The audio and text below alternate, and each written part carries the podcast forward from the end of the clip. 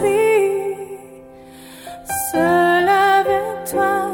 Il n'y a pas de meilleur moment que celui que je passe seul avec toi. Il n'y a aucun. Bonjour à tous, j'espère que tout le monde va bien. Euh, donc oui, on a vu pas mal de choses. Hein, on a vu, euh, les caractéristiques de l'antéchrist, on a euh, constaté ou on est parti du postulat euh, suivant, le monde est sous l'emprise du diable pour pouvoir nous permettre d'analyser l'histoire de manière plus pertinente. On a vu que par rapport aux différentes prophéties euh, sur la fin des temps et la fin du monde, je dirais, on est vraiment euh, à la fin. Vu que la prophétie de Daniel était très précise par rapport à ça, Apocalypse aussi. on a vu aussi que il y avait pas mal de prophéties aussi qui parler justement de du fait que euh, vraisemblablement le l'antéchrist euh, viendrait de, l'Europe ou quoi, mais euh, il y a d'autres éléments dans la Bible qui nous diraient plus que il viendrait du Moyen-Orient. Il viendrait du Moyen-Orient. Que donc ce serait en Europe on préparerait son avènement. Vous voyez les dix, les dix cornes, les dix rois, les dix royaumes, je dirais. Euh, il y a dix royaumes qui sont en train de préparer son avènement et donc euh, il y en aurait en tout cas qui, qui l'Europe participerait justement à cet avènement-là. Mais euh, cet antéchrist là viendrait de Moyen-Orient. Si les juifs, à un moment donné, euh, le confondront et euh, croiront que c'est le Messie, le Messie pour les juifs est juif. Donc voilà.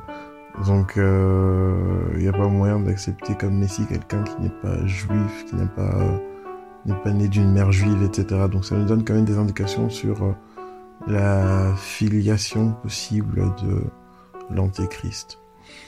Euh, maintenant, on va peut-être juste, pour que ce soit clair en fait, parler des différentes étapes chronologiques par rapport à, la fin des temps.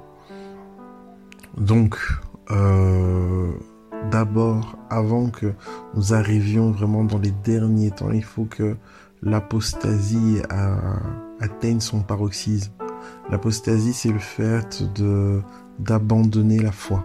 C'est ça l'apostasie. Et donc euh, on dit que euh, dans les derniers temps, l'apostasie atteindra son, son, son, maximum. Les gens vont parler peut-être encore de, de, de, la Bible, etc. Mais euh, on va oublier ce qui fait la force de l'évangile, etc. La majorité va vraiment rejeter la force de l'évangile, vraiment la sanctification, etc. Euh, quand l'apostasie aura atteint son maximum, on nous dit dans la parole que le Fils de l'homme viendra comme un voleur. Vous voyez?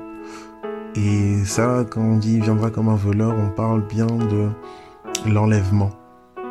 Parce qu'au son de la trompette d'un archange, un signal, les gens qui seront en Christ vont être euh, enlevés en fait. Ils vont être enlevés directement. Et euh, donc ils sont enlevés. Premièrement, d'abord c'est les, les personnes qui sont mortes en Christ vont ressusciter. Et puis les personnes qui sont encore vivantes vont être euh, enlevées et vont être euh, donc enlevées dans les airs.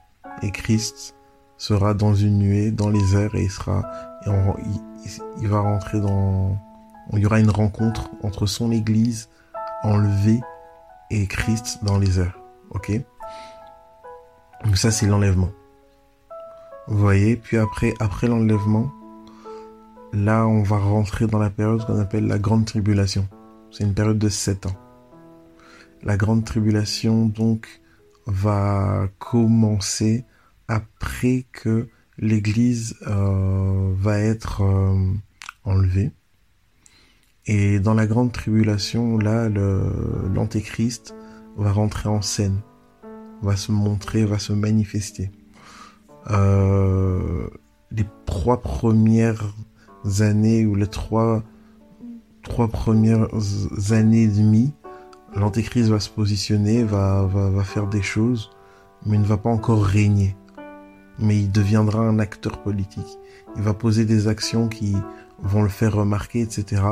Et ça sera après les trois derniers ans et demi que là, il va euh, régner sur toute la terre. Vous voyez? Puis après la grande tribulation, la période de sept ans où segmenté en les trois premières années et demie, euh, je dirais préparation du règne de l'Antéchrist et les trois dernières années et demie euh, règne de l'Antéchrist, ça va se ponctuer par la seconde, enfin la, oui, la, venue en fait, ou je dirais la seconde venue euh, de Christ. Vous voyez? Et euh, ça, euh, Christ va venir sur terre. Et là, à ce moment-là, tout le monde le verra. Tout le monde le verra. Et il va poser ses pieds sur le mont des Oliviers. Et il y aura donc la grande bataille entre l'Antéchrist, etc. et Christ. Enfin, une bataille va pas vraiment durer longtemps. On dit que, que Christ va, va, va ouvrir sa bouche et va les, va les, va les décimer en fait. Lui, euh, l'antéchrist et euh, le faux prophète, etc. Le retour de Christ va annoncer une période qu'on appelle le millénium, où euh, Christ va régner sur terre euh, et va faire régner la paix euh, sur terre et ça sera vraiment en fait le paradis sur terre, vraiment. Christ, lorsqu'il descendra, vraiment, il descendra aussi avec les saints. Donc lorsqu'on nous dit dans la parole de Dieu, voilà, vous êtes un royaume de sacrificateurs, c'est vraiment ça, un royaume de sacrificateurs. On appelle Christ le roi des rois parce que nous-mêmes, nous serons appelés à régner. Et donc à ce moment-là, donc pour le millénium, il nous donnera euh, la seigneurie ou la responsabilité de telle ou telle région, tel ou tel royaume, etc. Et voilà, donc ça sera euh, un moment de paix pendant mille ans, et le diable sera enchaîné pendant ces, euh, ces mille ans. Vous voyez? Puis euh, le diable sera relâché après ces mille ans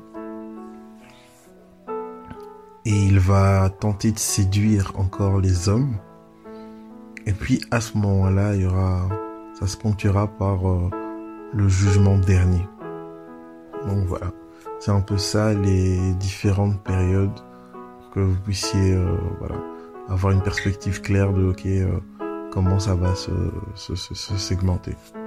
Donc voilà. Là ici, on n'a pas encore vu l'apparition de l'antéchrist l'apostasie n'a pas encore atteint son paroxysme, mais ce qui est sûr, c'est qu'en tout cas, euh, tout est presque, ouais, tout est mis en place entre guillemets pour avoir ce gouvernement mondial. Euh, la, le monde est tellement, je dirais, l'économie est tellement mondialisée que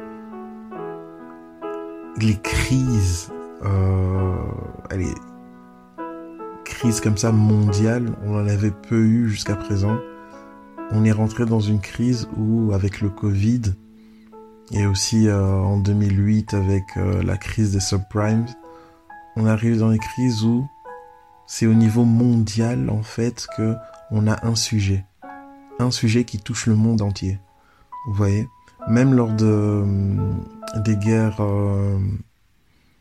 les guerres mondiales, c'était pas aussi étendu. Mais ici, avec le Covid, on peut vraiment dire, voilà, le monde entier, tous les continents sont touchés. Nous sommes tous concernés. C'est très rare de pouvoir dire que les chrétiens du monde entier peuvent prier pour la même chose. Parce qu'on a tous le même problème, vous voyez. Et donc on voit que euh, le monde devient de plus en plus un village et qu'on est de plus en plus connecté, interconnecté interdépendants. Et donc voilà, on voit que la, la toile d'araignée est bien mise en place. Que vraiment le Seigneur nous, nous aide. Et d'ailleurs, par rapport à ça, euh, Yvan Castanou a fait un appel euh, lors de sa dernière euh, prêche, donc c'était dimanche. Il a fait un appel pour que l'Église internationale se lève dans la prière, afin d'élever un hôtel de prière pour s'opposer à cet de, de, de, de, réclamation qui a été élevé pour tuer des gens et pour euh, euh, bouleverser le monde. Et donc son appel à la prière est simple, il demande aux enfants de Dieu de pouvoir jeûner euh, mercredi, jeudi, vendredi, comme on le souhaite, et vraiment jeûner, implorer la grâce de Dieu en faveur du monde face à ce virus qui est en train de décimer les populations. Donc voilà, je transmets le message, je dirais. Je nous invite tous à nous inscrire euh, dans cet effort de guerre pour euh, nous opposer avec euh, force au coronavirus. Voilà. Passez une excellente journée en Jésus-Christ. Bye.